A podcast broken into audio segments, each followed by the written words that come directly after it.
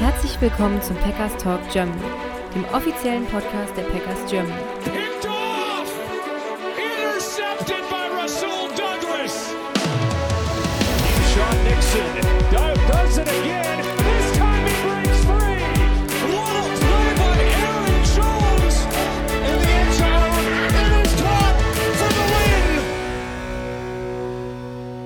Hallo und herzlich willkommen, liebe Packers-Fans, zu einer weiteren Folge des Packers Talk Germany. Folge 259 heute. Ich bin der Jo und mit mir dabei ist der Sebastian. Hallo zusammen, ich darf noch dabei sein. Joe Barry ist Stand jetzt auch noch mit dabei. Ja, damit hast du ja quasi schon äh, die perfekte Überleitung gemacht. Ich hatte mir mal rausgesucht, Sebastian, wir haben mal eine Folge zusammen aufgenommen, Folge 199. Das ist ja dann jetzt äh, genau 60 Folgen her. Da hatten wir äh, den Titel Sargnagel für Joe Barry. Das wird doch heute für den Folgentitel auch gut passen, oder? Wäre, wäre passend. Man könnte jetzt auch sagen, dass wir 60 Folgen lang scheinbar, oder die Packers 60 Folgen lang dem Hammer schön daneben geschlagen haben, dass dieser Nagel nicht ganz reingeht. Äh, ich kann euch ein bisschen spoilern und sagen, dass äh, Jo extra nebenher mal Twitter aufgelassen hat, falls während unserer Aufnahme was brandaktuelles reinballert, auf das, glaube ich, schon viele, Schrägstrich alle Packers-Fans warten. Ja, man weiß ja nie. Ich find's cool, wenn es, wenn es in der Folge passiert, aber ja, sprechen wir gleich drüber. Es war damals Folge 199 nach einem Spiel, wo wir 40 Punkte gegen die Eagles bekommen haben. Äh, danach gab's ja diesen kleinen Turnaround mit diesem Finalspiel gegen die Lions, was wir dann verloren haben, aber danach hat sich die Defense irgendwie gefangen. Ja, jetzt bleiben nur noch drei Spiele, wo sich die Defense äh, fangen kann. Wahrscheinlich, ähm, ja, aber trotzdem jetzt auch zu spät, selbst wenn man sich da fangen würde. Über die Playoffs, Chancen und Aussichten können wir äh, am Ende nochmal kurz drauf blicken. Aber wir starten, wie ihr es gewohnt seid, mit den News. Da gab es wieder ein paar Bewegungen im Roster der Packers. Sebastian, was ist passiert die Woche? Ganz genau. Also zum Spiel gegen die Buccaneers wurde Cornerback Eric Stokes aktiviert von der Injury Reserve Liste und zum Spiel selbst hat man zwei Spieler vom Practice Squad hochgezogen. Das war einerseits ähm, Running Back äh, Kenyon Drake und andererseits Wide Receiver Bo Melton. Im Laufe der Woche hat man noch auf dem Practice Squad ein paar Kleinigkeiten gemacht und zwar hat man Austin Agiake, das ist ein Linebacker gewesen, entlassen und hat Wide Receiver, Wide Receiver Thyrick Pitts ähm, zum Practice Squad hinzugesigned und für die Activation von Eric Stokes musste ja auf dem ähm, normalen Roster Platz gemacht werden und hat man im Laufe der Woche schon Q Blue Kelly, den Cornerback, ehemals von Stanford, entlassen. Das heißt, es war schon ein bisschen klar, dass da wahrscheinlich Stokes aktiviert wird. Ja, ein bisschen überraschend finde ich, dass äh, Bo Melton da hochgezogen wurde, weil mit Samari Touré war dann ein Spieler, der eigentlich auf dem Roster ist, war inactive gewesen. Äh, wie bewertest du das? Glaubst du, dass äh, die Chancen für Touré nächstes Jahr noch im Kader zu sein, sind eher gering wahrscheinlich, oder? Ist natürlich immer die Frage, wenn die Packers jetzt nochmal im Draft dann vielleicht ziehen oder wen sie signen oder was auch immer. Aber man könnte jetzt sagen, naja, sie haben ihn immer noch nicht entlassen. Die setzen ihn lieber auf inactive und ziehen vielleicht mal einen Bo Melton hoch, anstatt ihn zu entlassen. Eine Entlassung wäre eine einfache Sache für Touré, der auch nur ein Siebtrunden-Pick war. Also es wäre jetzt auch nicht so dramatisch. Also daher würde ich sagen, es ist gar nicht so leicht zu äh, antizipieren, was da passiert. Ich glaube, auf die Wide Receiver kommen wir später noch ein bisschen äh, zu sprechen, in dem Teil, der vielleicht ein bisschen schöner ist, ähm, weil wir hatten im Vorgespräch schon so ein bisschen davon, dass wir es halt mal rumdrehen, weil wir wollen mit der Defense anfangen, weil das ist, glaube ich, nach dem Spiel gegen die Buccaneers das große Gesprächsthema und bringt euch sicherlich mehr unter den Nägeln als unsere Lobeshymnen auf Tucker Craft. Genau, wir drehen es heute mal ein bisschen um, sprechen zuerst über die Defense und äh, ja, die letzten Wochen haben wir immer noch darüber sprechen können, dass die ja, Defense so ein bisschen äh, gebogen ist, aber nicht gebrochen ist. Äh, man hat die gegnerische Offense immer ja noch halbwegs im Zaun gehalten, zumindest auch häufig, was die Punkte anging, auch wenn man viele Yards häufig kassiert hat. Gegen die Bucks gab es dann jetzt aber doch schon einen krassen Einbruch, muss man schon sagen, mit 34 Punkten, die man da kassiert hat. Das hat man so nicht unbedingt kommen sehen, oder Sebastian? Nee, hat man so nicht kommen sehen, vor allem, wenn man einfach auch bedenkt, dass jetzt die Buccaneers kein schlechtes Team sind, aber jetzt auch kein Team, wo man sagt, das ist der berühmte World Beater und man muss da jetzt äh, in Ehrfurcht erstarren. Und ich habe das teilweise auf dem Feld gesehen, dass man äh, ja ähm, gespielt hat, als wären die halt ja um Klassen besser irgendwie. Und äh, ja, ich ich finde, es ist jetzt total schwierig, das in so einen Satz reinzupacken, das Ganze, was man so gestern gefühlt hat. Da war ja zwischen Wut, Verzweiflung, Resignation, ähm, Zorn, äh, irgendwie auch ein bisschen war Schadfreude dabei. Irgendwann, irgendwann habe ich mich nur noch eigentlich belustigt dabei, was, was für ein Gag die Packers Defense als nächstes bringt, ne? Wer als nächstes irgendwie mal am Tackle vorbeifliegt oder mal einen Receiver verpasst oder was auch immer. Ähm, ich fand es eine ganz, ganz zähe Sache, aber insgesamt war es einfach bitterlich enttäuschend. Ja, da, das ging mir ähnlich beim Spiel. Also ich bin auch da häufig jemand, der sich dann sehr aufregt, wenn das irgendwie nicht läuft oder sowas auch vom Fernseher. Aber hier, das habe ich irgendwie auch so nüchtern über mich ergehen lassen. Irgendwie, man hat auch überhaupt nicht das Gefühl, dass jetzt irgendwie so ein Turnaround während dem Spiel irgendwie auch kommen könnte, dass die Defense irgendwie nochmal einen Fuß in die Tür bekommt. Äh, ja, gar nichts. Das war einfach, ja, Lafleur hat später in der Pressekonferenz gesagt, sie wurden outcoached.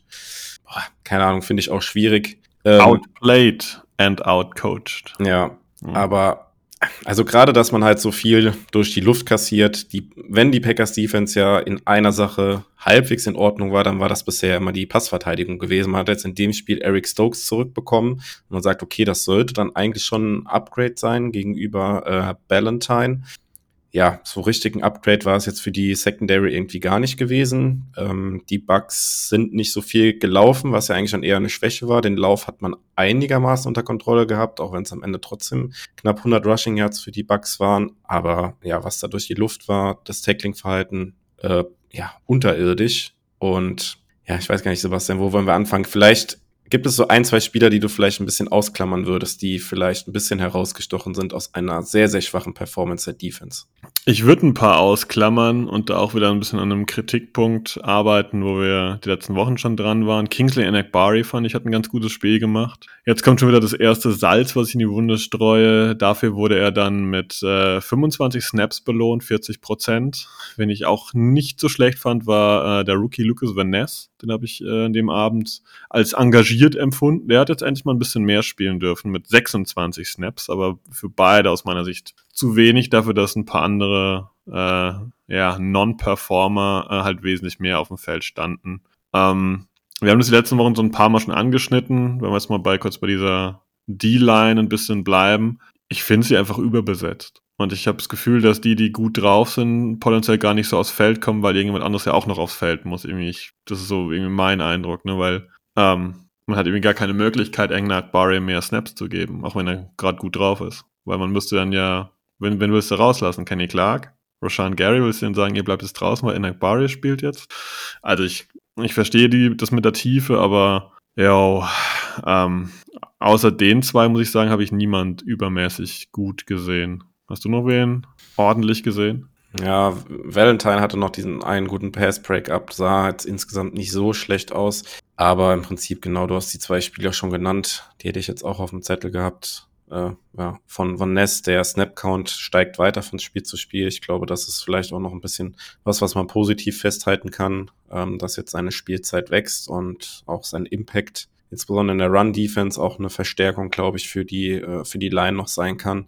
Ja, und ansonsten, ich fand die, die D-Line und den Pass-Rush, das war okay, dieses Spiel. Ähm, sie hatten jetzt nicht so den mega krassen Impact aufs Spiel, auch wenn ja ein paar Sex bei rausgesprungen sind, aber dass dann diese Sex im Prinzip für die Defense kein Dosenöffner so richtig waren, ja, war dann sehr enttäuschend, weil man hatte die Bugs auch häufiger in Third and Long oder Second and Very Long Äh, ich glaube, das eine Zweiter und 29 oder sowas da, Ende der ersten Halbzeit, wo sie dann nochmal in Field Goal Range kamen. Äh, da hatte man einen Sack gemacht, dann haben die Bucks noch eine Strafe bekommen und äh, ja, da hatte die D-Line ein bisschen Impact, aber die Coverage war halt in diesem Spiel das, das krasse Problem. Äh, von daher, nach dem schwachen Spiel gegen die Giants von der D-Line, ähm, war das jetzt hier in dem Spiel wieder ein bisschen besser. Äh, fand ich jetzt auch amüsant jetzt an dem Spieltag. Die Saints, die gegen die Giants gespielt haben, haben gegen diese O-Line wieder sieben Sacks eingesammelt. Wir hatten gegen die Giants keinen einzigen Sack. Bisschen ernüchternd, aber gegen die Bucks jetzt von der D-Line her fand ich, war das wieder ein, besserer Auftritt und die D-Line insgesamt war jetzt nicht der Grund dafür, für diesen krassen Zusammenbruch der Defense insgesamt. Nee, nee, das definitiv nicht, aber ich fand jetzt auch nicht, dass er ein sonderlich positiver Faktor für die Defense selbst war. Ähm, das passt so ein bisschen zu der Sache gegen die Giants. Ich hatte schon das Gefühl, dass er ein paar Mal durchkam, aber halt die Effektivität ist einfach komplett weg. Vielleicht habe ich jetzt auch zu arg ein Auge drauf, dass äh, kannst du mir jetzt sagen, vielleicht ihr da draußen mir jetzt sagen, ähm, ich hatte oft das Gefühl, dass sie von der Seite gut durchkamen, aber Baker Mayfield nach vorne weg das Feld offen gelassen haben. Das ist das gleiche, was wir gegen die Giants gesehen hatten, wo uns dann äh, der große Tommy DeVito per Lauf geschlagen hat und in dem Fall ähm, stand quasi keiner im Weg von Baker Mayfield, der da äh, freies Feld vor sich hatte und entspannt hat werfen können ist vielleicht ein falscher Eindruck, vielleicht ein situativer Eindruck, aber das ist mir letzten zwei Wochen jetzt hängen geblieben. Ähm, ja, und ja, wie du sagst, das war jetzt nicht der, der Gamebreaker, ähm, aber ich auch einen Teil davon, dass da halt der Druck eigentlich nicht ankam. Ja, ja, genau finde ich, kann man so stehen lassen. Den Eindruck hatte ich auch. Ähm, die Plays, wo dann letzte Woche Tommy DeVito aus der Pocket raus ist, nach vorne einfach gelaufen ist, hat Baker Mayfield dann einfach nochmal einen Schritt sozusagen in die Pocket reingemacht, gewartet und irgendwann war schon jemand frei, weil die Coverage halt einfach zu mies war. Ähm, also bezeichnet halt irgendwie auch, das habe ich äh, auch nochmal rausgesucht gehabt im Vorfeld der Folge, dass da zwei Leute irgendwie in Erscheinung getreten sind. Ähm, Tide and Co. Keeft, Draftpick von 2022, hatte in dieser Saison vier Targets, keine Receptions. Gegen uns fängt der Kerl einen Touchdown. David Moore hatte in dieser Saison zwei Targets für elf äh, ne, zwei Targets und eine Reception für elf Yards, so rum. Ja, und gegen die Packers macht er dann 68 Yards und einen Touchdown. Ich glaube, das bezeichnet oder ist so ein bisschen bezeichnet für die Leistung der, der Defense. Ähm, ja, wenn wir über das Defensive Backfield reden, können wir aber, glaube ich, jetzt abgesehen von Cornerbacks und Safeties, aber auch die beiden Inside-Linebacker, Quay Walker und Devontae Campbell, nicht ganz außen vor lassen. Die sahen in Coverage auch richtig schlecht aus in dem Spiel, oder?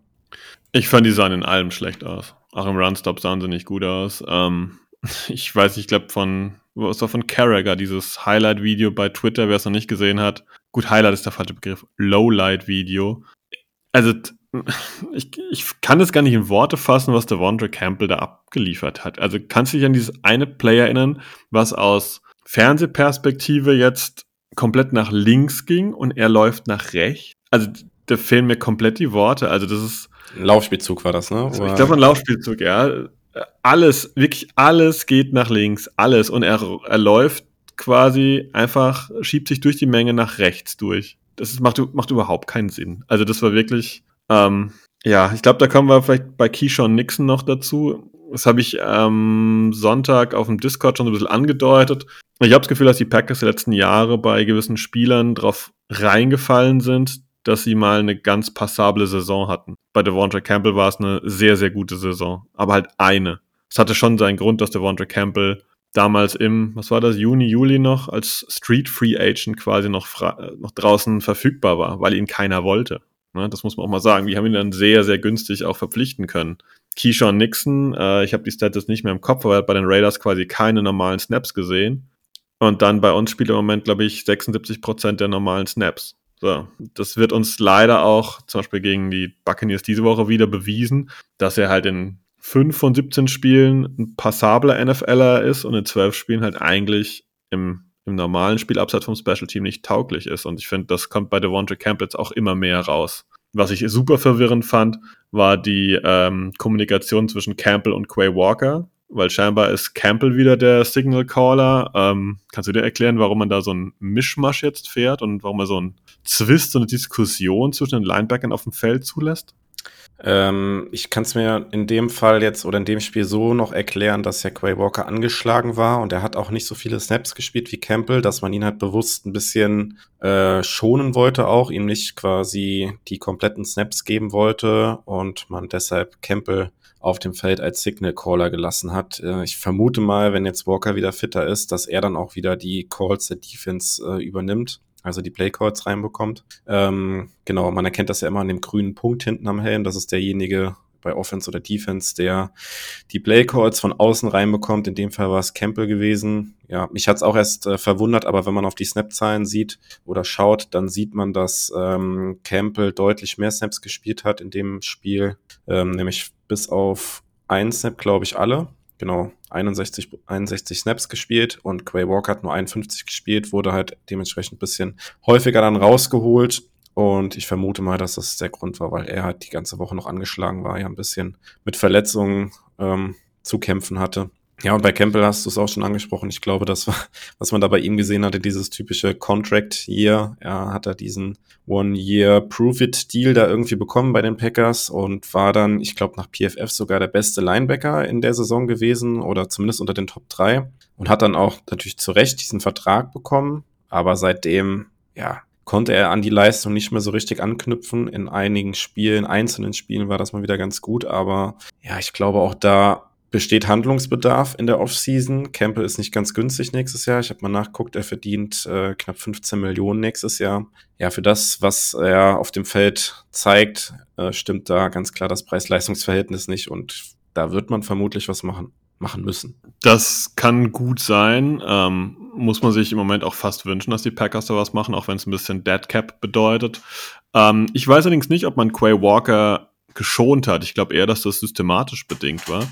Denn ähm, es kam für keinen Ersatzlinebacker für Quay Walker rauf. Isaiah McDuffie, warum auch immer, diese Woche null Snaps im normalen defensiven Prozess. Der hatte nur äh, Special Team Snaps gesehen. Und auch Eric Wilson war nicht auf dem Feld. Also ich glaube eher, dass man da halt mit einem weiteren Nickel oder was auch immer oder mit einem weiteren D-Liner gespielt hat. Äh, aber ja, äh, äh, es ist halt, wir werden ja viel über die Defense heute reden. Es, ist, es wirkt halt von außen kopflos und es wirkt jetzt dadurch, finde ich, auch ähm, auf dem Feld kopflos. Ne? Also es war völliges, ich fand es war völliges Chaos. Es gab so ein, zwei Situationen, wo Walker und Campbell wie, wie verhandelt haben, schnell, was wir jetzt hier eigentlich machen als Defense, ganz, ganz zügig und haben sich da gegenseitig korrigiert oder ähm, ich fand, es hat, hat das wieder gespiegelt, was ich auch von außen so den Eindruck hatte, dass einfach gar keine Idee da war, wie man mit diesen Buccaneers umgeht. Und ähm, ich ich finde, es ist schwer in Worte zu fassen, was wir am, am Sonntag da gesehen haben, weil letztendlich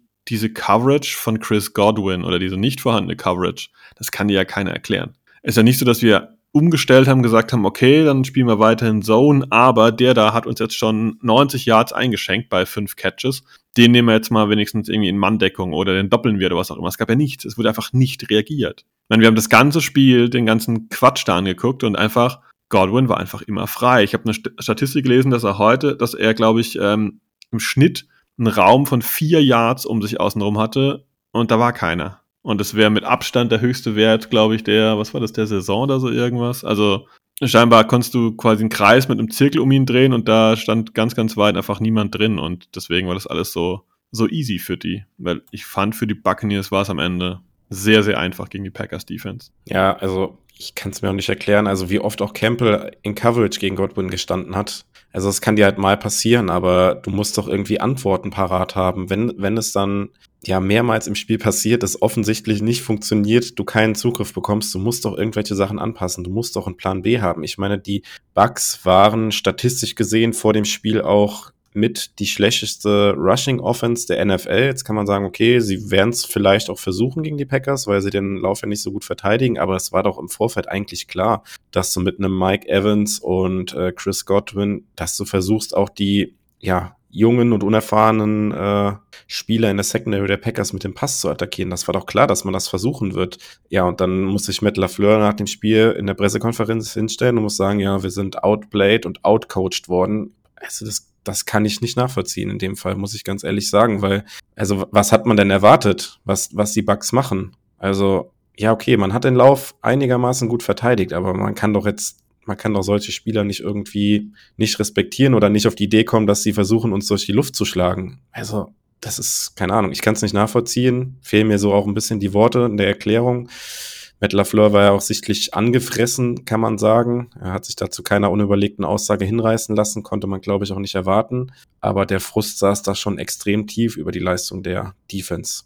Ich glaube, du hast gute Punkte eben angesprochen. Ähm, vor allem den, das, was hat man erwartet, was die Buccaneers eigentlich machen? Das ist so der, finde ich, der Knackpunkt. Weil den Buccaneers ist es ziemlich egal, auch wenn die Buccaneers gegen, keine Ahnung, hier Jalen Ramsey and Friends spielen. Die Bälle gehen Richtung Godwin und Richtung Evans. Das, ne, also Mike Evans hat jetzt gleich, was war das, die zehnte Saison, in der er mehr als 1000 Yards fängt. Der Ball geht in seine Richtung. Und der Ball geht in Richtung Chris Godwin, wenn der fit ist. Das ist wirklich nichts Neues, das ist kein Geheimnis und es ist auch nicht so, dass die eine ernsthafte dritte, vierte oder fünfte Waffe haben. Ja, die haben noch ein bisschen Tight Kate Otten, den sie manchmal einsetzen. Und das war's aber auch. Ne, alles danach ist, du hast vorhin über David Moore gesprochen und dann rennt da noch Kollege Tompkins rum und sonst Krimskrams, aber das ist die normale NFL-Death. Aber das Spiel läuft bei denen über Evans und über Godwin und wir hatten ja halt einfach, das, das, es hat ein bisschen angefühlt wie, ach cool, das sind ja neue Rookies, die habe ich ja noch nie gesehen. Krass, was die so drauf haben. So, so, so hat unsere Defense da so ein bisschen geguckt, wie wenn es was ganz, ganz bahnbrechend Neues ist und das ist für mich nichts anderes als Game Preparation. Ne? Also, das ist, ja, das ist ja, wir können ja auch nicht davon reden, dass unsere Spieler regelmäßig geschlagen wurden. Unsere Spieler waren mies platziert auf dem Feld. Deswegen hatte Godwin so viel Platz. Also es gab da wahrscheinlich eine Anweisung, halt einfach sich in irgendwelche Zones zu setzen. Ähm, ja, und danach, jetzt müssen wir aufpassen, die Themen nicht vermischen. Danach fand ich, ging ein bisschen die, ähm, die Stimmung auch runter im Team. Ich meine, jeder kann sich ja vorstellen, ich stehe da auf dem Feld und ich merke, ich halte mich an eine taktische Anweisung und das gegnerische Team nimmt mich auseinander. Und ich sehe schon wieder den Ball dahin fliegen, wo, wo genau die Schnittstelle zwischen den Zones ist, wo ich eigentlich nichts dagegen machen kann. Auch mein Partner auf der anderen Seite in der nächsten Zone kann nichts dagegen machen. Und ich merke von draußen kommen keine Adjustments, sondern wir werden immer wieder in diese Situation gepackt und dann geht einfach auch dann, ja, es sind Profis, aber es macht was mit der Stimmung, es macht was mit der, mit der Laune. Ähm, jeder erinnert sich ganz am Ende an dieses eine Play, wo wir vier Miss Tackles hatten, fünf. Ich weiß gar nicht, was das war, wo, also, ich weiß nicht, ich, für mich hat die Defense auch keine Emotionen mehr. Wir können garantiert auch nochmal über Jair Walker, äh, Jair Walker, äh, Jair Alexander reden, ähm, was da jetzt genau los ist. Ähm, aber für mich hat Joe Barry eigentlich die Defense verloren. Da ist, ich glaube, die spielen nicht mehr für ihn. Er hat keine Ideen, außer sein, wir machen Zone und ein bisschen Prevent Coverage und ähm, ja, mehr passiert eigentlich nicht. Und es ist eigentlich völlig egal. Du kannst wegen mir, glaube ich, noch die nächsten zehn First Round in die Defense stecken. Das ändert nichts. Ja, ähm, habe ich nicht so viel zu ergänzen. Also auch bezeichnend, äh, Baker Mayfield hat da im, äh, das war der zweite Drive der Bucks, hat er diesen Fumble, den er da verliert, direkt an der Goal-Line, wird fünfmal gesackt, hat trotzdem am Ende ein Perfect Passer Rating, was ja bisher auch im Lambo Field, in der Geschichte des Lambo Fields noch nie vorgekommen ist, dass der gegnerische Quarterback ein perfektes Passer Rating hatte. Sagt auch einiges über das Spiel aus und ähm, ja, genau, also wir haben es schon gesagt, es kamen keine Adjustments von außen, die Packers hatten keine Antworten. Und äh, auch das, was du gesagt hast, das ist halt auch zermürbend. Nicht nur für die Defense, glaube ich auch, sondern auch für die eigene Offense, weil du halt im Prinzip ja auch genau weißt, du musst jetzt aufs Feld gehen und du musst eigentlich scoren, weil du nicht wirklich dran glauben kannst, dass die Defense hier irgendwie was Zählbares ähm, ja, erzielen kann, mal einen Stop erzielen kann. Also ganz, ganz, ganz schwierig also selbst, ich habe es eben auch schon mal gesagt, Sex oder ein paar negative Plays, die die Bugs ja dann schon mal hatten mit Strafen oder halt eben Sex, wo du ein bisschen zurückgeworfen wird, auch das, das war ja, ja, dann ist es halt Dritter und lang, ja, dann gab es halt trotzdem First Down. Ich, also bezeichnend für mich, ich habe es auch noch mal rausgeschrieben, war auch ein Play, als es noch 13 zu 10 stand für die Bugs und äh, ja, die Bugs hatten Dritter und Zwölf, ja, und dann kommt halt ein ganz einfacher Screen Pass auf Godwin, konnte auch überhaupt niemand mit rechnen und es sind halt einfach 15 Yards Raumgewinn gewesen. Zwei äh, Plays später Touchdown für die Bucks und dann bist du halt 20-10 hinten und im Prinzip war zu dem Zeitpunkt das Spiel ja fast schon entschieden, möchte man sagen. Es war natürlich noch viel zu spielen, aber also wer hat zu dem Zeitpunkt dann auch dann noch dran geglaubt, dass die Defense irgendwas kreieren kann, irgendeinen Stop erzwingen kann? Es war halt einfach viel zu einfach. Genau, und äh, Jay Alexander, du hast es angesprochen, da mache ich mal gerade jetzt hier die harte Überleitung auf ihn. Er war jetzt wieder inactive gewesen, das sechste Spiel in Folge. Äh, letzte Woche haben wir noch im Vorgespräch drüber gesprochen und im Podcast selber nicht drüber gesprochen, aber ich hatte es mir jetzt diese Woche auch mal aufgeschrieben, dass ich es mal ansprechen wollte. Glaubst du, da ist irgendwas äh, doch im Busch? Also er hat ja jetzt immer limitiert trainiert. Ich glaube, die letzten äh, ja, drei Wochen vor den Spielen immer limitiert trainiert äh, taucht aber dann jetzt immer wieder bei den Inactives aus. Glaubst du, da ist mehr dahinter als so eine Verletzung? Weil er war ja auch immer jemand, der auch den Mund aufgemacht hat. Also er hat zum Beispiel ja auch mal da bei den Spielen gegen die Vikings gesagt, stellt mich Man Coverage gegen Jefferson. Ich kann es mir vorstellen. Ich glaube es nicht. Ich glaube, das haben die Packers unter Kontrolle weil die eine Franchise sind, die ja das schon ein bisschen drauf Wert legen, auch, dass da jetzt keine Spieler mit allzu großen, äh, keine Ahnung, Drug- oder Gun-Geschichten oder Speeding-Geschichten jetzt im Roster sind. Das haben wir ja tendenziell schon im Schnitt, glaube ich, sehr, sehr wenig im Verhältnis zu anderen NFL-Teams. Da gibt es so ein paar, die, die gerne so Hot Rods unter Vertrag haben. Ein Gruß nach Dallas und nach, äh, im Moment, Las Vegas. Ähm, aber ich kann mir schon vorstellen, dass da Misstöne intern fallen und dass ähm, Jair vielleicht nicht richtig fit ist und man so, so eine Mischung wagt zwischen nicht fit und bevor wir ihn halb fit draufstellen und er dann im Spiel in der Emotion noch so ein, so ein Mikro vor die Nase gehalten bekommt, ähm, ist es vielleicht cleverer, ihn gar nicht ranzulassen irgendwie. Also es, ja, ich, ich glaube, dass im Moment intern viel gemanagt werden muss. Und das ist, glaube ich, nicht so einfach. Ich meine, wir werden später auch wieder über andere Sachen sprechen, wie diese äh, O-Line-Switches und so weiter und so fort. Das muss ja alles kommuniziert werden, alles sehr ungewöhnliche Maßnahmen, dass da rotiert wird auf solchen Positionen. Und da wird ja auch mit Spielern gesprochen. Und ähm, ich glaube, dass man mit Jair Alexander gesprochen hat. Und ähm, er ist ja im Training. Du hast gesagt, limitiert trainiert er seit drei Wochen ungefähr. Wird aber nie aktiviert. Die, das letzte Spiel, das er gemacht hat, war, glaube ich, aber grottenschlecht, wenn ich jetzt nichts vergessen habe. Das war das, wo er komplett verbrannt wurde teilweise. Mm, nee, das letzte Spiel war das gegen die Rams, gegen Brad ja. Ripien. Da sah er ganz okay aus, aber halt gegen Brad Ripien. Und davor das Spiel war das gegen die Vikings, wo okay. er komplett verbrannt wurde. Ja. ja. So, das ist der letzte Eindruck, ne? dass er halt quasi überhaupt nicht äh, performen konnte, nicht auf dem Level performen konnte, wie er wollte. Und ich glaube, danach gegen die Vikings haben wir doch wieder relativ große Töne gehabt. Vielleicht versucht man ihn jetzt so eine Mischung aus, bisschen mal aus dem, aus dem Fahrtwind rauszunehmen irgendwie. Aber um es rund zu machen, ich kann es mir vorstellen. Ich kann es mir vorstellen, dass da viele nicht zufrieden sind und Jair Alexander ist jemand, der das halt schon outgoing kommuniziert und dass man ihn auch deswegen ein bisschen zurückhält, eben weil die Passing Defense die letzten Wochen funktioniert hat. Ja, also man muss auch sagen, dieses limitiert trainiert, diesen Status, den er dann immer bekommt, das ist ja im Prinzip einfach, ja, wird einfach so genannt. Wie er wirklich trainiert hat, wissen wir ja nicht. Also er hat halt immer mit dem Team trainiert, das weiß man von den Beatwritern, aber Intensität und sowas oder dass er jetzt auf dem Injury Report auftaucht, das kann natürlich auch sein, er wird halt einfach darauf geschrieben, keine Ahnung. Und diese Schulterverletzung ist so ein bisschen Vorwand nur. Also es kann natürlich auch sein, dass man ihn nicht halb fit da reinwerfen will, weil es halt bisher funktioniert hat, was du gesagt hast, aber irgendwie stinkt das doch ein bisschen für mich. Und häufig ist es ja auch so, dass man solche Sachen im Nachgang der Saison, Pressekonferenzen und so weiter dann doch nochmal raus kommt oder da nochmal Sachen gesagt werden, die jetzt während der Saison nicht gesagt werden. Da bin ich sehr gespannt drauf, muss ich sagen. Ja, was vielleicht auch so ein bisschen auffällt, ist es ja rund um die Trade Deadline auch gewesen, wo er die letzten Spiele gemacht hat, ob da irgendwas war, ob es vielleicht eine Anfrage für ihn gab und er gerne weg wollte, die Packers ihn nicht gelassen haben. Kann ich mir eigentlich nicht vorstellen. Denkbar wäre es aber theoretisch schon. Was war ja zu dem Zeitraum, wo er die letzten Spiele gemacht hat? Oder ist halt wirklich so, dass er halt auch intern den Mund aufgemacht hat gegen gegen die Defense, wie gespielt wird und ja, dass man ihn dann quasi halb fit auch nicht reinwirft, wie du sagst, nicht aus der Emotion heraus, er dann irgendwie ein Mikro vor die Nase gehalten bekommt und dann noch was Unüberlegtes sagt, keine Ahnung. Aber da bin ich sehr gespannt, wie das ausgeht oder ob man da im Nachgang noch irgendwas hört, erfährt, auch nach der Saison, was da los war. Das ist irgendwie schon komisch, muss ich jetzt mittlerweile schon sagen. Ähm, ja, aber wir müssen jetzt auch noch mal insgesamt noch mal über denjenigen reden, der das Ganze vielleicht mit der Defense auch ein bisschen zu verantworten hat, über Joe Barry.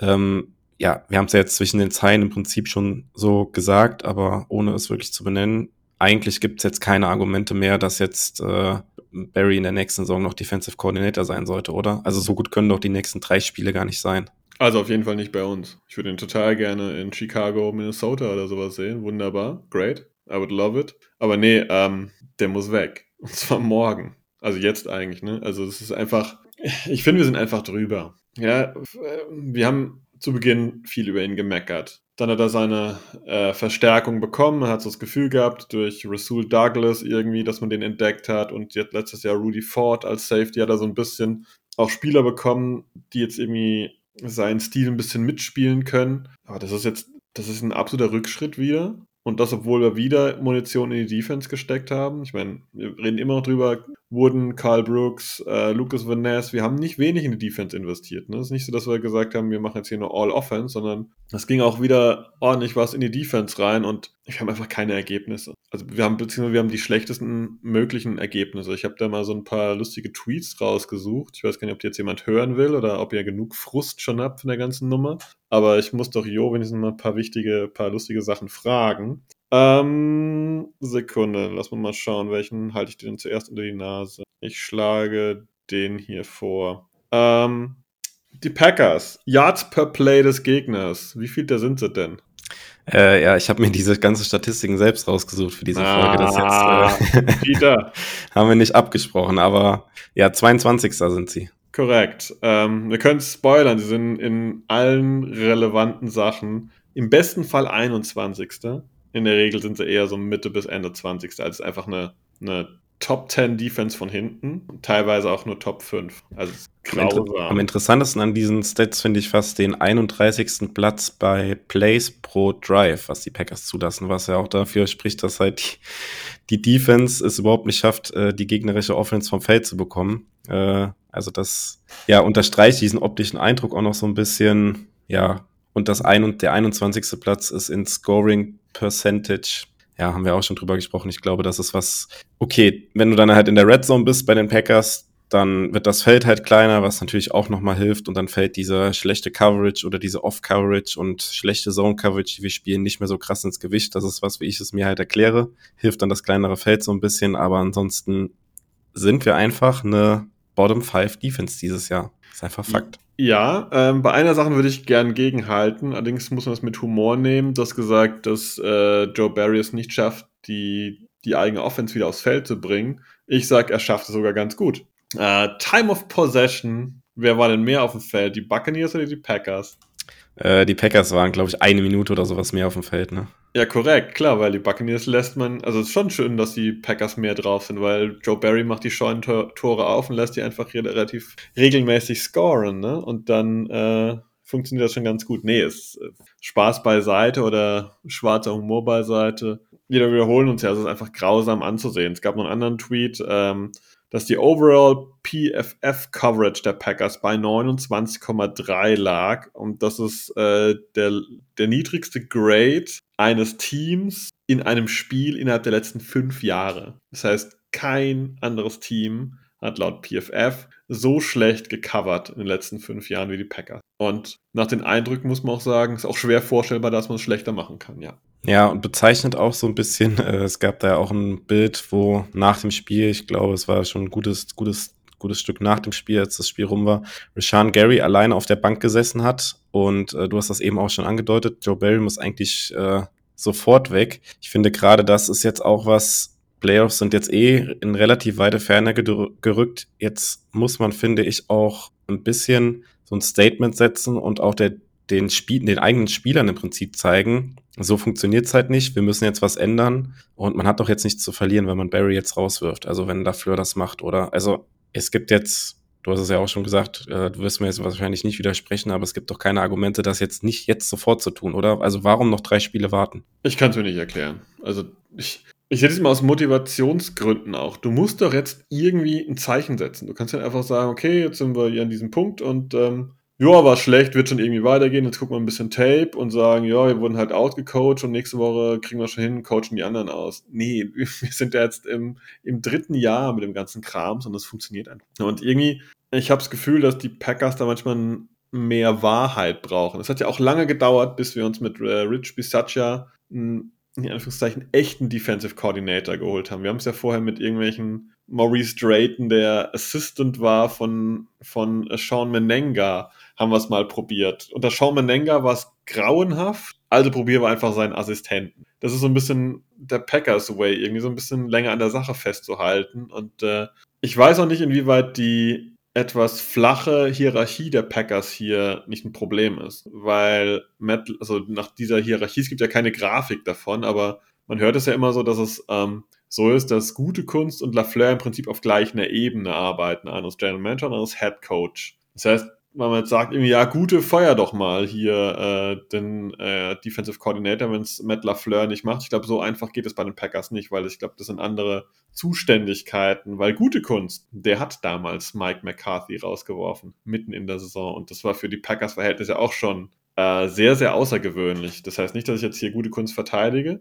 aber ich weiß nicht, ob er die Macht hat oder die Möglichkeiten, das alleine zu entscheiden. Ja, ich glaube es tatsächlich auch nicht und ähm, ja, ich finde es schwierig. Also ich kann es jetzt auch nachvollziehen, dass Matt LaFleur dann halt auf der Pressekonferenz, man hat ihm schon angemerkt, dass er da sehr angefressen war, dass er da natürlich in dem Moment jetzt nicht sagt, ja, wir werfen den raus oder sowas. Ich glaube, so zwischen den Zeilen konnte man wirklich auch sehen, dass da, da, da muss gesprochen werden. Da, da wird da auch ein Wörtchen mit Joe Barry irgendwie reden. Ob das dann so ist, dass er ja, ihn halt vor die Tür setzt. Ich weiß es nicht. Irgendwie ist es schwer vorstellbar jetzt aktuell. Aber ich finde auch jetzt die guten Spiele, die man, wo man im Prinzip die Ergebnisse hatte, gegen Lions und gegen Chiefs, wir haben auch da in den Folgen hier drüber gesprochen, die Leistung der Defense war im Prinzip nicht gut gewesen. Sie hat im Prinzip ausgereicht, aber man hat auch gegen die Chiefs viel zu viel am Boden zugelassen.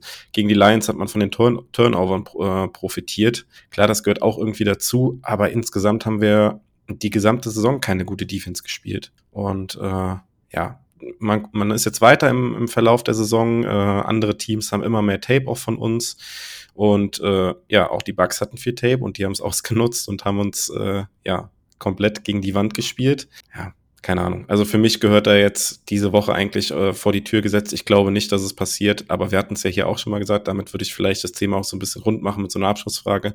Wenn Matt LaFleur weiter an Joe Barry festhält, dann ist das auch irgendwie kein gutes Zeichen in Richtung des Teams, beziehungsweise muss man Matt LaFleur auch kritisieren, oder? Nicht nur kritisieren. Ich finde, wenn Matt LaFleur wirklich dran festhält, dann lehne ich mich aus dem Fenster, muss er mitgehen. So sehe ich ihn als Offensive Coordinator oder als Head Coach und quasi Offensive Coordinator oder Playcaller, sagen wir mal so, ähm, schätze, das kannst du nicht weitertragen. Das macht irgendwie auch dein Team kaputt. Also, so doof wie es klingt, da hat ja auch keiner Bock da drauf. Ne? Also, du kannst ja mal eine Saison echt kacke sein und dann sagen, na gut, das müssen wir irgendwie adjusten und ich muss mich ans Team gewöhnen und an die Spieler, die wir haben und so weiter und so fort. Wir müssen es entwickeln. Okay, aber ich glaube, auch ein Team will Progress sehen, will Fortschritt sehen und die gucken jetzt garantiert nicht auf die PFF-Grades oder was auch immer, was wir hier nutzen oder auf irgendwelche anderen Sachen, aber die merken, du merkst ja auf dem Feld auch, ja, läuft, wird besser, wir kommen ran, wir haben gute Tage, wir haben gute Spiele. Und bei den Packers ja einfach immer nur, es gibt nur auf die Mütze.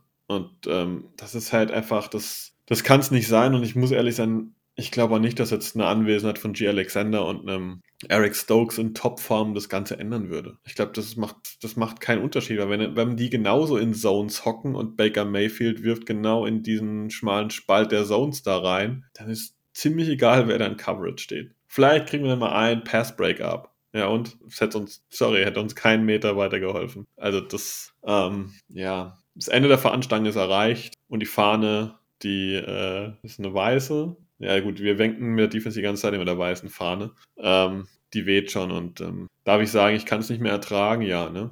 Darfst du sagen, weil es geht, glaube ich, vielen so. Ich habe ich hab eigentlich, so wie es klingt, äh, es gibt ja diese, äh, wer Madden mal gespielt hat, dann kann man ja auswählen, ich möchte nur Offense spielen. Ne? das, das wäre mein Wunsch für den 24.12. Zeigt mir gegen die Panthers bitte nur die Offense, weil ich möchte den Defense-Scheiß eigentlich gar nicht sehen. Oh, jetzt habe ich Scheiß gesagt, ja, aber genau das ist es eigentlich. Ja, also, da gab auch so eine lustige Statistik, hast du auch gelesen, wer gegen uns äh, sein Karrierespiel hatte. Taylor Heineke, Bailey Zappi, äh, wer war da noch in der Liste drin? Ja, Tommy DeVito natürlich. Tommy DeVito, Drew, äh, ähm, der Kollege Ritter aus Atlanta. Ähm, also, ja, die machen ihre Karrierespiele gegen uns. Unter Joe Barry. Und nächste Woche hat Bryce Young sein Breakout. Hoffentlich nicht. Wahrscheinlich, ja, ja. Okay, ich würde sagen, über die Defense haben wir jetzt äh, ja fast 40 Minuten gequatscht wird Zeit, dass wir vielleicht auch noch mal ein paar positivere Töne hier im Podcast anschlagen und äh, mal auf die Offense blicken. Weil auch wenn da am Ende nur 20 Punkte auf der Habenseite stehen, das war insgesamt jetzt kein schlechter Auftritt der Offense und ich glaube, du würdest mir nicht widersprechen, wenn ich sage, an der Offense hat es nicht gelegen.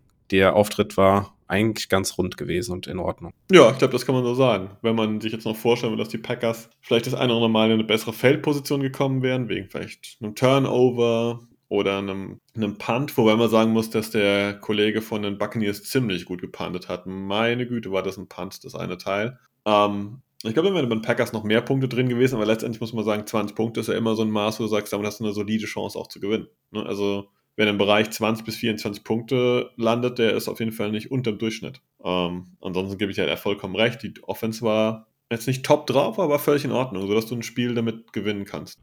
Ja, ähm, starten wir mal rein. Wir gucken mal zunächst auf die äh, Right Receiver. Ich glaube, rausgestochen hat da unser Rookie äh, Dontavin Wicks mal wieder, muss man fast schon sagen, jetzt in der Saison schon häufiger, sehr positiv in Erscheinung getreten. Äh, sechs Catches für 97 Yards. Das war, ich glaube, der eine Drive nachher in der zweiten Halbzeit, der lief ja fast ausschließlich über ihn. Ähm, der macht Spaß, oder? Da ist auf jeden Fall auch noch Potenzial. Ja, das wiederholen wir ja quasi wöchentlich, dass die Receiver, gerade die Rookie-Receiver, absolut ein Gewinn sind. Auch Jane Reed ist das gleiche in Grün. Ne? Ähm, der der Touchdown-Catch, sauber. Füße, Füße inbounds, äh, das war wunderbar gemacht. Ähm, der Pass übrigens auch großartig von Jordan Love, ne? War einfach eine äh, tolle Kombination aus den beiden. Nee, die Receiver, da gibt's äh, wenig zu kritisieren. Yo, wir wissen immer, es wird mal wieder ein Bällchen fallen gelassen und was auch immer. Das gehört zum Prozess, finde ich, dazu. Aber insgesamt sind die Receiver eigentlich nicht das Problem. Ich würde die Woche auch nochmal Malik Heath äh, ordentlich erwähnen. Der hat jetzt äh, nicht ein Riesenspiel gehabt, ähm, aber war auch wieder eine zuverlässige Variante mit drei Catches bei drei Targets für 29 Yards. Das ist, äh, wenn das deine Receiver Nummer 5 bis 6 ist, ist eigentlich alles ganz gut gelaufen.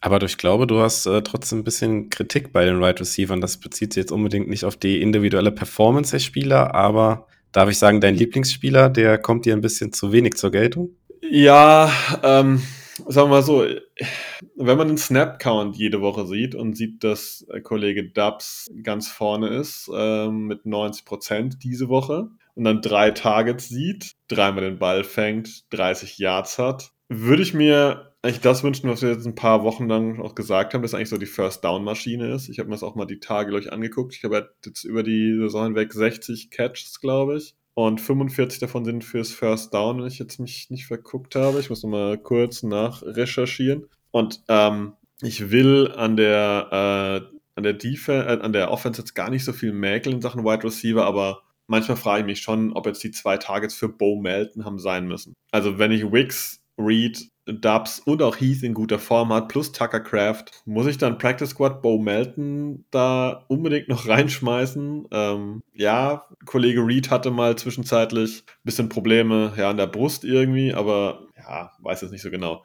Aber ich glaube, das ist auch so ein bisschen das Ding von äh, Matt LaFleur, da so ein bisschen funky zu sein und im Wide Receiver Bereich mal irgendwelche anderen Leute reinzuwerfen, die sonst eigentlich keine Bälle sehen. Ja, ich glaube, ansonsten zu den Wide Receivers gibt es nicht viel zu ergänzen. Ich glaube, das, genau, beste Play hast du angesprochen, der Touchdown von Reed, das war von Love und von Reed sehr, sehr, sehr gut gemacht. Ähm, ansonsten, ja, die Right Receiver individuell auch jetzt mit äh, keinen großen Fehlern oder äh, krassen Drops jetzt irgendwie, das war okay. Ähm, ja, Passcatcher machen wir mal weiter. Bei den Tight Ends ist natürlich wieder Tucker Craft in Erscheinung getreten, wieder ein Touchdown gefangen, 57 äh, Receiving Yards in dem Spiel wieder. Ähm, ja, und auch da wiederholen wir uns im Prinzip. Der wird auch gefühlt von Woche zu Woche besser. Zuverlässiges äh, Target.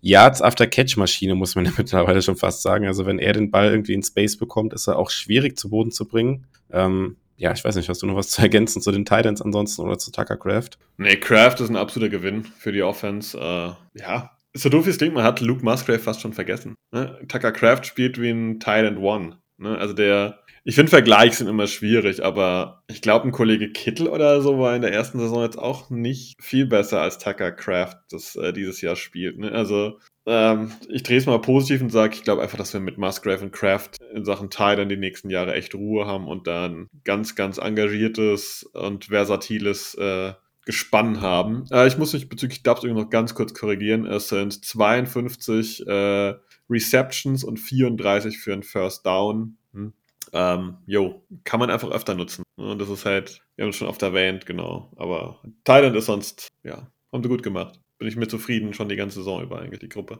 Ja, werfen wir einen Blick auf die Running Backs, wo ähm, AJ Dillon ja ausgefallen ist mit seinem gebrochenen Daumen. Äh, ist natürlich auch was, was man jetzt beobachten muss könnte sein, dass er damit natürlich auch noch länger ausfällt, weil es natürlich schwierig ist, irgendwie den Ball richtig festzuhalten, wenn der Daumen gebrochen ist. Kann man sich natürlich auch gut vorstellen. Aber Aaron Jones war zurück. Ähm, ja, wie hast du den Auftritt der Running Backs oder insbesondere den Auftritt von Aaron Jones gesehen? Ich würde die Frage gerne mal an dich weitergeben. Was sagst denn du zu der Running Back Combo, wie wir die unter Matt LaFleur aktuell so sehen?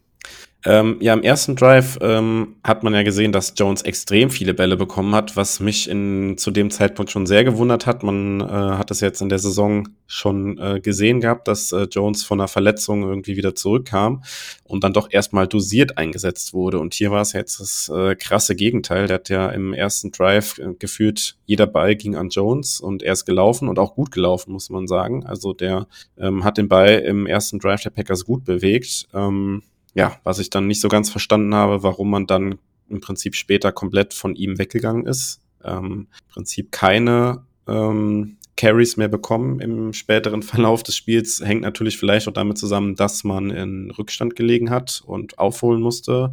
Dann natürlich auch ein bisschen mehr gezwungen ist, den Ball zu werfen. Aber trotzdem, das Laufspiel hat gut funktioniert. Man hat sehr viele ähm, Yards im ersten Drive da geholt über die Runs von Jones. Man hätte meiner Meinung nach da auch ein bisschen länger und äh, häufiger mit Jones äh, das probieren können, auch ein bisschen Druck vielleicht hätte wegnehmen können von Jordan Love und der und den Receivern.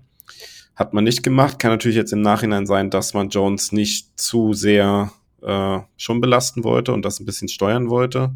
Ja, aber worauf du ja, glaube ich, auch so ein bisschen hinaus willst, ist, dass es im Prinzip hinter Jones dann keinen gab, den es jetzt wirklich zu erwähnen gibt, weil ja, Patrick Taylor und Kenyon Drake sind dann noch zum Einsatz gekommen, aber ähm, Taylor hatte einen Rushing Attempt, Kenyon Drake auch einen. Ist irgendwie nicht so richtig nachvollziehbar. Ja, ist schön, dass du das Thema aufgemacht hast. Äh, ich bin super zu, also ich schieb's mal vorweg, ich bin zufrieden, wie Matt LaFleur die Offense called, finde ich völlig einverstanden, das ist auch schon gut erwähnt, dass, dass Jones halt zu Beginn richtig explosive Plays hatte, aber warum zum Henker haben wir keinen Plan für den zweiten Running Back? Ich meine, äh, unser Run, Running Game ist dann irgendwann ausgestorben, so ein bisschen, ist dann irgendwie lahmgelegt worden, obwohl Vita Wea, glaube ich, nur knapp die Hälfte der Snaps gespielt hatte, weil der ja auch nicht ganz fit war, aber äh, ich, ich, ich kapiere, wir haben das zu Saisonbeginn gesagt, dass man, warum gibt es keine Plays für Emmanuel Wilson? So, jetzt sind wir letztendlich noch ausgedünnter, ausgedünnt, äh, ausgedünnter geworden und hatten am Ende nur noch AJ Dillon auf dem Feld. Jetzt haben wir quasi das andere Spielchen und haben jetzt plötzlich nur noch Aaron Jones wieder, aber kein AJ Dillon.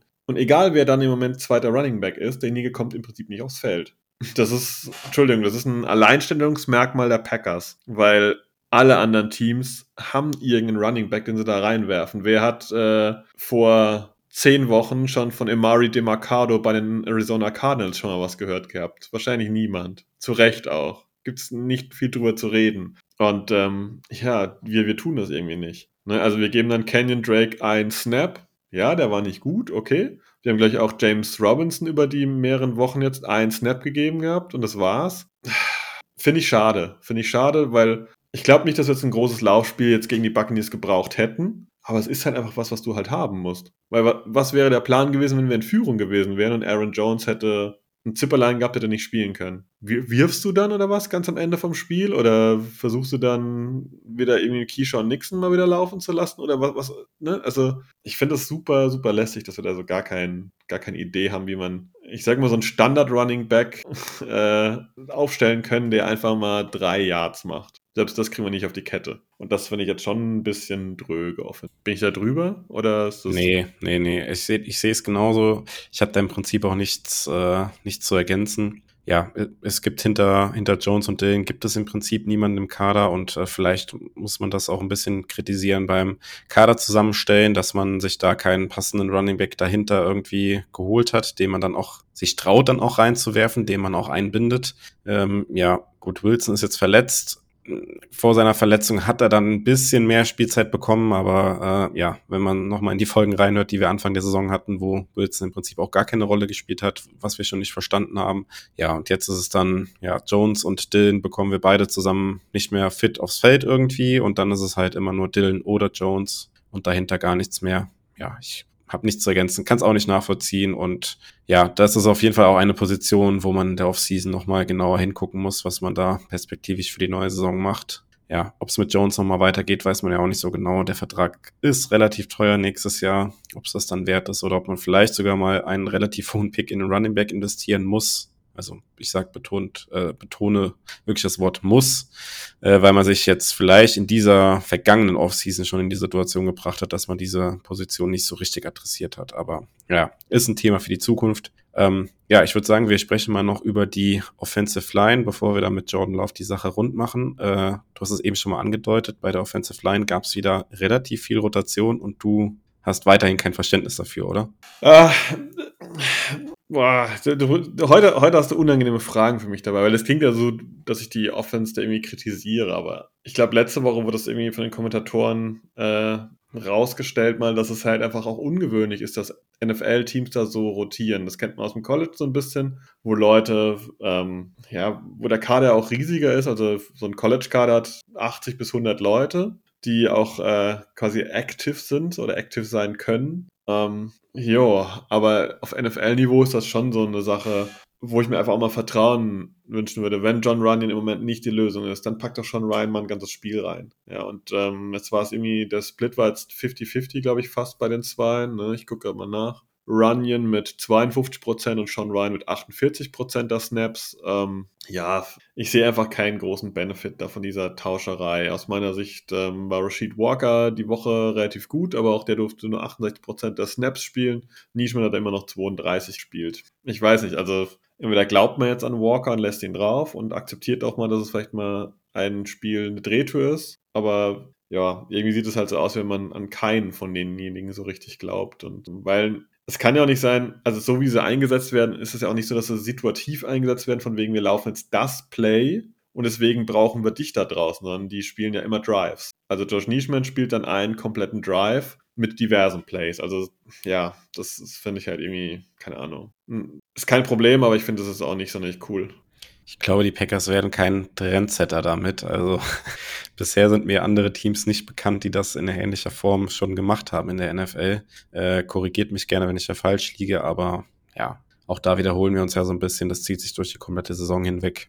Mal gucken, ob das äh, was ist, was man dann noch in die nächste Saison mitnimmt oder ob man einfach da ja mit beiden nicht so hundertprozentig zufrieden ist und dann ja keine Ahnung, was es da für Gründe gibt. Aber vielleicht ist auch das so ein Thema, was man vielleicht dann in den Pressekonferenzen nach der Saison, wo es ja nochmal sehr ausführliche Pressekonferenzen dann immer gibt, mit dem GM, mit dem Head Coach, mit den Koordinatoren, ob man sowas dann nochmal äh, bisschen detaillierter erklärt bekommt, auch von den Coaches, weil bisher gibt es dazu auch wenig, wenig, was man so hört und liest, aber ja, mal schauen. Ja, ich würde sagen, dann machen wir ähm, die Sache rund und blicken noch einmal auf die Performance von Jordan Love, der in dem Spiel einen ganz guten Auftritt wieder hatte.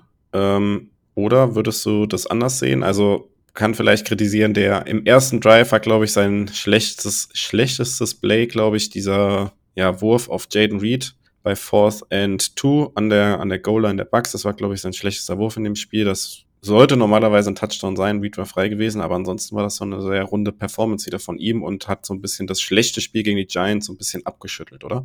Ja, war ein gutes Spiel von ihm. Fast 75% Completion Rate. Damit bist du auf jeden Fall äh, im hohen Bereich unterwegs und es war ein gutes Spiel. Du hast schon gesagt, dieser Ball Richtung Reed war nicht so dolle. Ein, zwei Mal wirkte er mir in der Pocket noch ein bisschen unentschlossen. Das ist diese klassische Sache, wenn jemand nicht allzu viel Spielerfahrung hat, dann, dann wartet er vielleicht mal ein bisschen zu lange, bis er den Ball vielleicht einfach mal wegwirft oder halt selbst mal läuft. Hat man wieder gemerkt, okay, Jordan trifft die Entscheidung so eine halbe Sekunde früher, dann läuft das. Aber das ist jetzt endlich auch eine Sache, die halt einfach normal ist bei solchen Quarters. Ähm, ansonsten gibt es bei Jordan Love, finde ich, in dem Spiel jetzt wenig zu meckern. Ich hätte ihm einfach gerne mehr den Ball gegeben. Ja.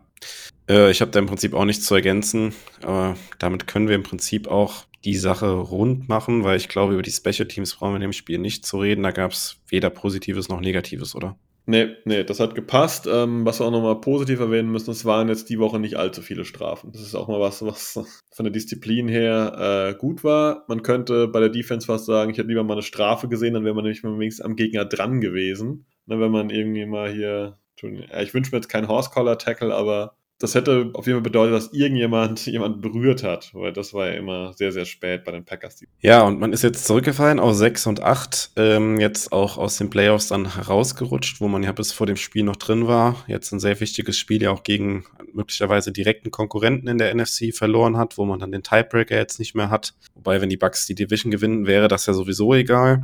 Ähm, ja, wie siehst du jetzt die ja, oder wie blickst du jetzt auf die letzten drei Spiele? Also wir spielen jetzt an Heiligabend gegen die Panthers, an Neujahr ähm, gegen die Vikings und dann am Ende noch gegen die Bears. Wenn man eine realistische Chance auf die Bears haben will, müsste man diese drei Spiele gewinnen. Fällt es jetzt einem schwer dran zu glauben oder nach der Performance der letzten beiden Wochen jetzt, oder?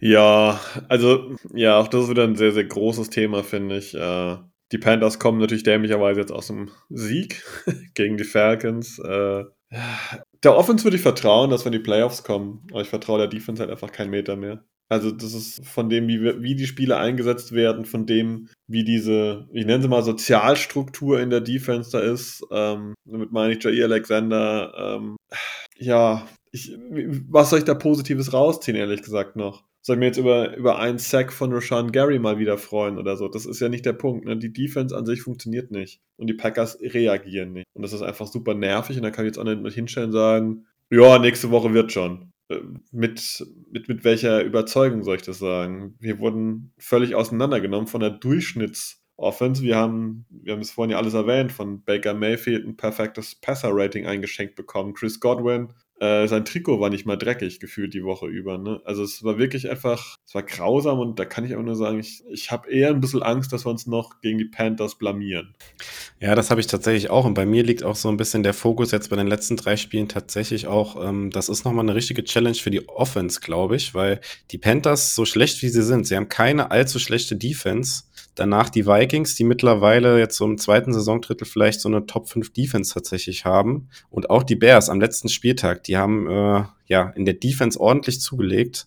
Also das wird, glaube ich, auch insbesondere für die Offense nochmal eine richtige Challenge. Und wenn man jetzt im Hinterkopf hat, dass die Defense uns wahrscheinlich keine Spiele mehr gewinnen wird und vielleicht auch gegen, ja, vielleicht sogar dann gegen die Panthers auch die Offense nochmal so ein ähm, ja, kleinen Rückschritt haben könnte, einen schwierigen Stand haben könnte gegen eine nicht so schlechte Defense. Also diese Blamage gegen die Panthers, ich will jetzt hier nicht den Teufel an die Wand malen, aber so ganz so unwahrscheinlich äh, ist das vielleicht gar nicht, wie man es jetzt vielleicht äh, meinen mag oder wie man es vielleicht noch vor drei Wochen hätten, gedacht hätte.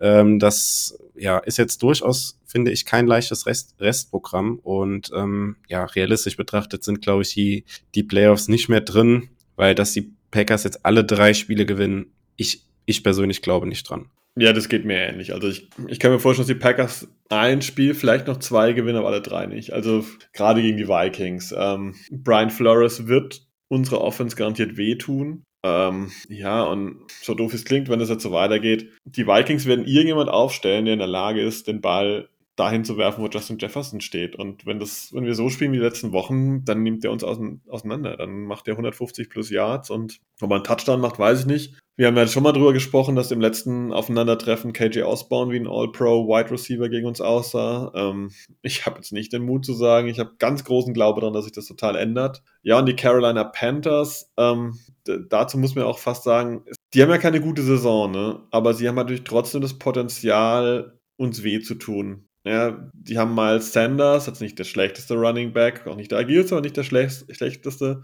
Bryce Young, mal schauen. Äh, ja, Adam Thielen kennen wir alle. Ja, DJ Chark, ähm, ja, also irgendwie, ich sehe halt da einfach, dass wir mit denen ihrer Offense nicht so gut umgehen, wie andere Teams das tun. Und dann sind wir halt dauernd in dieser, die, die Offense von uns muss. Wie du halt gesagt hast, die die Panthers Defense ist auf jeden Fall akzeptabel dafür, dass sie gegen starke Gegner halt im Prinzip fast nonstop auf dem Feld steht. Und das, ich, ich würde mir fast wünschen, dass die, dass die Packers gegen die Panthers zu Beginn aggressiv rangehen und sagen in der ersten Halbzeit, ich möchte den Ball und vielleicht mit einer Führung spielen. Ja, das, meine größte Angst wäre, die Panthers beginnen, scoren und die Packers müssen dem Ganzen hinterherlaufen, weil dann funktioniert irgendwann mal was nicht und dann ist. Ich möchte mich einfach nicht auf unsere Defense verlassen. Ich würde ganz gern das Spiel vorne wegspielen. Und das, äh, dann glaube ich, hätten wir eine bessere Chance, als wenn wir da ja, jemand darauf vertrauen müssen, oh, jetzt haben wir ausgeglichen und jetzt muss die Defense mal einen Stop machen. Das, das Spiel würde ich lieber andersrum. Ich habe das auch äh, gestern mit dem Packers Germany Account so ein bisschen mit einem Augenzwinkern auch getwittert.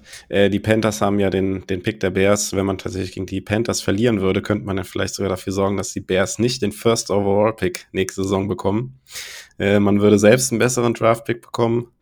Äh, genau, und den Bears noch ein Beinchen stellen. Naja, aber wie gesagt, mit einem Augenzwinkern und vielleicht weiter Argumente dafür sammeln, dass Joe Barry dann doch entlassen wird. Aber äh, ja, nehmt das nicht so wörtlich. Also ich hoffe nicht auf eine böse Überraschung am Heiligabend, dass die Packers jetzt auch noch gegen die Panthers verlieren, das vermeintlich schlechteste Team diese Saison. Äh, das wäre dann wirklich die, die Kirsche auf der Torte, im negativen Sinne gesprochen. Ähm, ja, aber ich glaube, nach dem Spiel nächste Woche, äh, mit dem Wissen, wie dann auch die anderen Teams gespielt haben, kann man vielleicht dann auch schon einen Deckel auf die äh, Playoffs äh, drauf machen. Jetzt ganz ausgeschlossen ist es ja noch nicht, dass die Packers es nicht doch noch schaffen könnten, aber ich glaube, die Chance ist schon relativ gering. Ja, würde ich auch so sehen. Also das war jetzt schon eine Woche, die hätte nicht schlechter laufen können für die Packers. Mit dem Spiel gegen die Giants und dem Spiel gegen die Buccaneers. Zwei ernüchternde Niederlagen. Ähm, ich glaube, wenn wir die beide gewonnen hätten, man, jeder kennt noch diese Sätze, oh, die Packers haben das einfachste Restprogramm, die Giants, die Buccaneers, die Panthers, die Bears und dann noch die Vikings. Ähm, ja, und jetzt sind wir in dieses Fünfer-Programm eingestiegen, das angeblich so leicht ist und haben uns halt zweimal blamiert. Also da fehlen jetzt auch die berühmten Cojones, um hier zu sagen, ja, easy, komm, die letzten drei holen wir. Ähm, wie gesagt, wenn wir noch zwei holen, dann gehen wir mit 8 und 9 aus der Saison raus. Ja, ja, wäre ich hart ausgedrückt damit zufrieden, egal ob dann Playoff oder nicht draufsteht. Ja, okay, mit den Worten würde ich sagen, können wir für die Woche dann einen Deckel drauf machen. Äh, mal gespannt, ob äh, Joe Barry dann nächste Woche an Heiligabend noch in der Boost sitzt und die Plays called für die Defense. Äh, Sebastian aktualisiert gerade nochmal Twitter, aber ich habe gerade auch geguckt, es ist leider nichts passiert. er ist noch da. Okay, ich habe gerade, ich aktualisiere nochmal ganz schnell, bevor wir irgendwas. Ja, ich äh, habe gesehen, dass du dein Handy zückst, aber nee, er ist noch da. okay. Nichts passiert. Von daher, ja, ähm, aber an der Stelle, ähm, wir wünschen euch schon mal äh, einen schönen heiligen Abend, egal ob ihr Football schaut oder nicht. Wir werden am ersten Weihnachtsfeiertag dann irgendwann am ersten Weihnachtsfeiertag auch noch eine Folge aufnehmen, wo wir dann zurückblicken auf die Panthers. Äh, ansonsten gibt's auch, wie ihr es gewohnt seid, Enemy Territory diese Woche. Von daher seid ihr jetzt auch in der Vorweihnachtszeit noch gut versorgt. Äh, ja, habt schon mal einen schönen heiligen Abend im Kreise der eurer Liebsten und ich bin dann raus mit einem Go Pack Go. Ich schließe mich Jo an, genießt die Zeit. Äh, wir hören uns wieder über die Feiertage. Go Pack, go!